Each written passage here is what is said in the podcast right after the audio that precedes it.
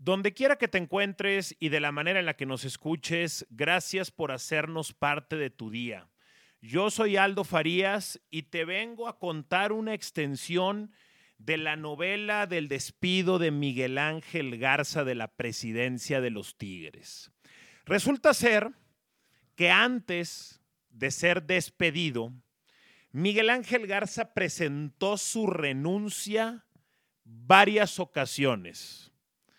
Digamos que la mayoría de mis fuentes me han confirmado que presentó su renuncia en dos ocasiones y solamente una de mis fuentes me ha confirmado que presentó su renuncia en una tercera ocasión. No la tengo confirmada, pero yo sí veo muy viable y muy seguro que Miguel Ángel Garza, como estaban las cosas de caliente, haya, mm, haya presentado su renuncia hasta en una tercera ocasión. Para poner a todos en contexto, ¿dónde se empezó a poner incómodo esto para Miguel Ángel Garza? Muy sencillo. Se empezó a poner incómodo a partir de que tomó la presidencia de los Tigres. El ingeniero Alejandro Rodríguez era una conexión perfecta entre el equipo y Cemex. Al quitarse esa conexión, Cemex tenía cierto miedo o ciertas reservas de perder el control sobre el equipo ahora con, con, la presidencia de Miguel Ángel Garza, entonces le puso una especie de consejo de Cemex.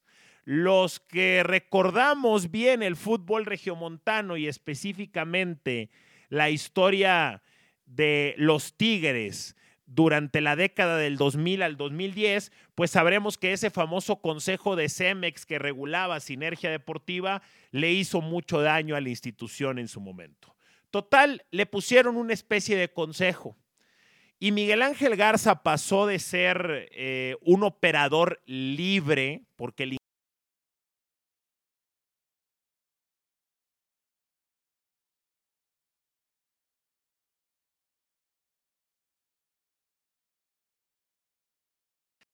y también metiendo un poquito el descontrol del ego muy normal en una figura de ese tamaño, pues le pegaba un poquito en el ego que durante tanto tiempo él siendo vicepresidente o gerente deportivo o gerente general o presidente deportivo durante tanto tiempo, él tenía libertad y ahora que es el presidente, ahora que es el mandamás, pues no, no tenía esa libertad, eh, esa libertad de acción.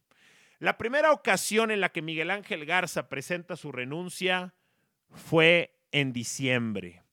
Terminando el año 2019, él estaba listo para irse con un título más en la bolsa, dándole en los últimos años a Tigres un campeonato al menos una vez al año, ganan ese contra León y él ya no quería saber nada de este trabajo. Presenta renuncia y no se la aceptan. La segunda ocasión, y parece estar esto confirmado, en la que Miguel Ángel Garza presentó su renuncia, fue cuando el caso de Akeloba. Si ya escucharon el, el, podcast general, los 30 minutos que le dediqué al caso de Miguel Ángel Garza, pues aguanta nada más darle un poquito de contexto a lo de Akeloba. Básicamente Miguel Ángel Garza tenía los derechos para accionar la compra de Akeloba no la iban a utilizar. Pero cuando Miguel Garza se da cuenta que Rayados era el comprador de Akeloba, le habla al representante de Akeloba, lo frena y lo hace regresar a su oficina para entonces sí comprar Akeloba. Ya sabes, cuestión de, de ese clásico que se vive todos los días. Se vive en tu oficina, güey. Se vive en las copiadoras. Se vive con ustedes, que son ahí los, los, de intendencia. Se vive entre ustedes y también se vive con los altos directivos. Es ese clásico que se juega constantemente. En pocos lugares del mundo se, se juega a tal grado como se juega en la Sultana del Norte.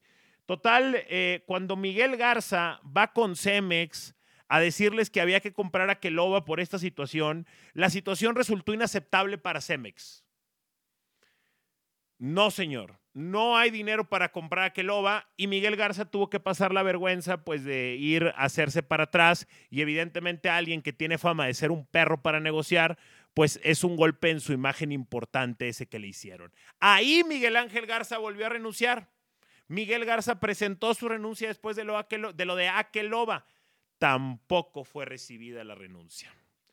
Y la tercera renuncia que a mí me cuentan sucedió fue cuando, digamos, en claro que ellos tomarían control de las finanzas de Tigres. Verán, esta eh, onda que ustedes ven de tantos jugadores regados por el mundo, por el continente que le pertenecen a Tigres, de alguna manera ese era parte del plan de renovación de Miguel Ángel Garza. Pero también a la hora de prestar a estos jugadores es como si fueran rentas. Eh, a ver, ¿cómo lo puedo poner así? Perdón si suena despectivo, pero neta, no sean, no, no sean mamones. O sea, es el ejemplo que se me ocurre. Es como las personas que compran bienes y raíces, sobre todo las personas que compran departamentos. Ellos traen más billetes que el resto de sus competidores en una sociedad. Entonces van y compran un edificio y rentan departamentos. Pues guardando todo tipo de proporción, Tigres y Miguel Ángel Garza hacían lo mismo con jugadores, rentaban a muchos jugadores. No te voy a decir que de todos sacaba negocio, algunas perdía, algunas ganaba, pero el número al final de la ecuación era positiva. Y con ese mismo dinero, entonces, como no tenía la necesidad del club de ingresar, que esa es una gran ventaja manejando a Tigres. Los otros equipos necesitan, les urge que salga dinero de todos lados y toman prestado de aquí, tapan un pozo por acá y se les abre otro. En Tigres no batallas con eso. Entonces, todo el dinero que Tigres iba ganando por esta clase de, movidas con jugadores, con préstamos, compraventas, etcétera, ese mismo dinero Miguel Ángel Garza tenía, digamos que el respaldo, el privilegio, la libertad de volverlo a mover. Entonces la maquinita por eso no paraba y por eso veías que entraban y entraban y entraban y entraban jugadores. A partir de cierto día, no tengo la fecha, ese dinero ya no lo puede mover con esa libertad Miguel Ángel Garza. Ok, está bien, entendible. Han cambiado las cosas. Eso es algo para lo que Miguel Garza no se pudo reponer. Creo que ese fue el golpe final. Creo que esa es la gota que derrama el vaso. Cuando él pierde libertad de movimiento con ese dinero poco o mucho que le dejaban sus maniobras, ese dinero es el que le daba la libertad para, para seguir moviéndose. Y, y me dicen que llegó al punto de la desesperación que volvió a presentar su renuncia en una tercera ocasión. Repito, esta es la que solamente la tengo una vez confirmada. Regularmente yo no me meto mucho en el tema de la información, pero en esta ocasión totalmente amerita que me dé un clavado y les dé eh, contenido más equilibrado entre mi opinión y la información que tengo. Independientemente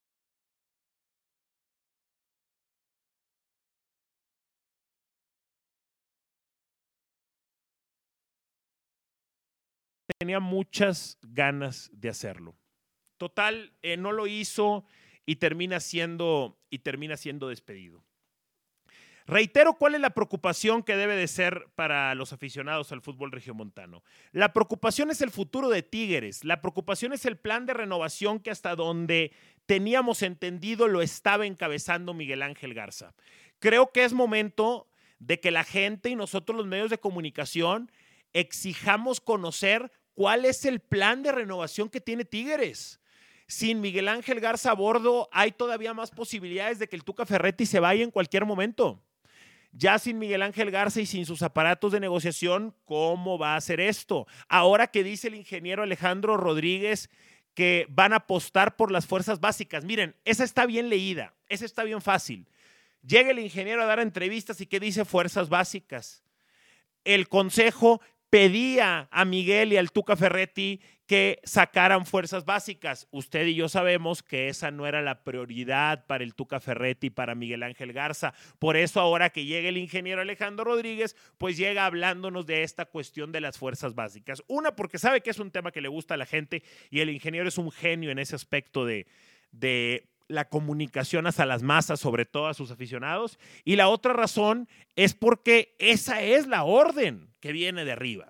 La orden es mover el equipo de una manera diferente. Miguel Ángel Garza no se quiso adaptar esa manera, chocó y fue despedido. No me asusto, esto es algo normal, es algo que sucede en prácticamente todas las compañías, pero nos tienen que contar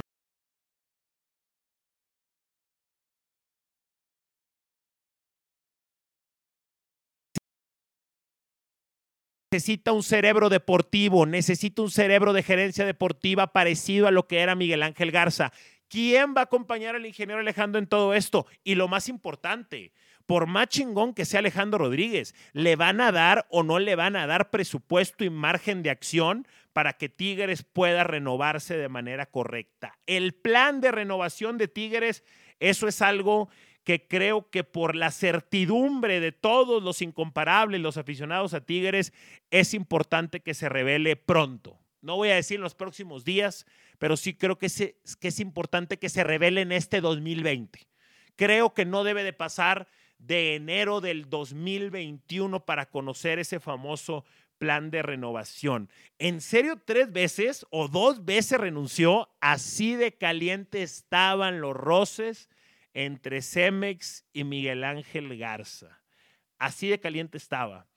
Y también yo no sé por qué no le aceptaron la renuncia, si parecía la crónica de una muerte anunciada, ¿no? Habría que ver también si no hubo alguna que otra cuestión que los llevara a tomar esta decisión que por momentos, que por momentos parece visceral. Hay mucho, hay mucho todavía por descubrir en este caso del despido de Miguel Ángel Garza de la presidencia de los Tigres. Gracias, ya vi que están compartiendo el podcast, muchas gracias. Pasen la voz primero a sus compas, compártanlo ahí en WhatsApp. Y me gusta mucho cuando me roban en Twitter. Si tienen algún comentario para hacer de lo que he platicado en estos minutos, mándenmelo a través de Twitter o a través de Instagram, arroba Aldo Farías GZZ. Si vas escuchando esto en el carro, si lo vas escuchando en el transporte público, si estás todavía en cuarentena en tu casa y lo estás escuchando tirado, compárteme algo, un tweet o una historia de Instagram escuchando el podcast, dónde lo estás haciendo, etcétera, y te voy a retuitear o te voy a compartir en mis historias. Gracias y nos escuchamos en la próxima.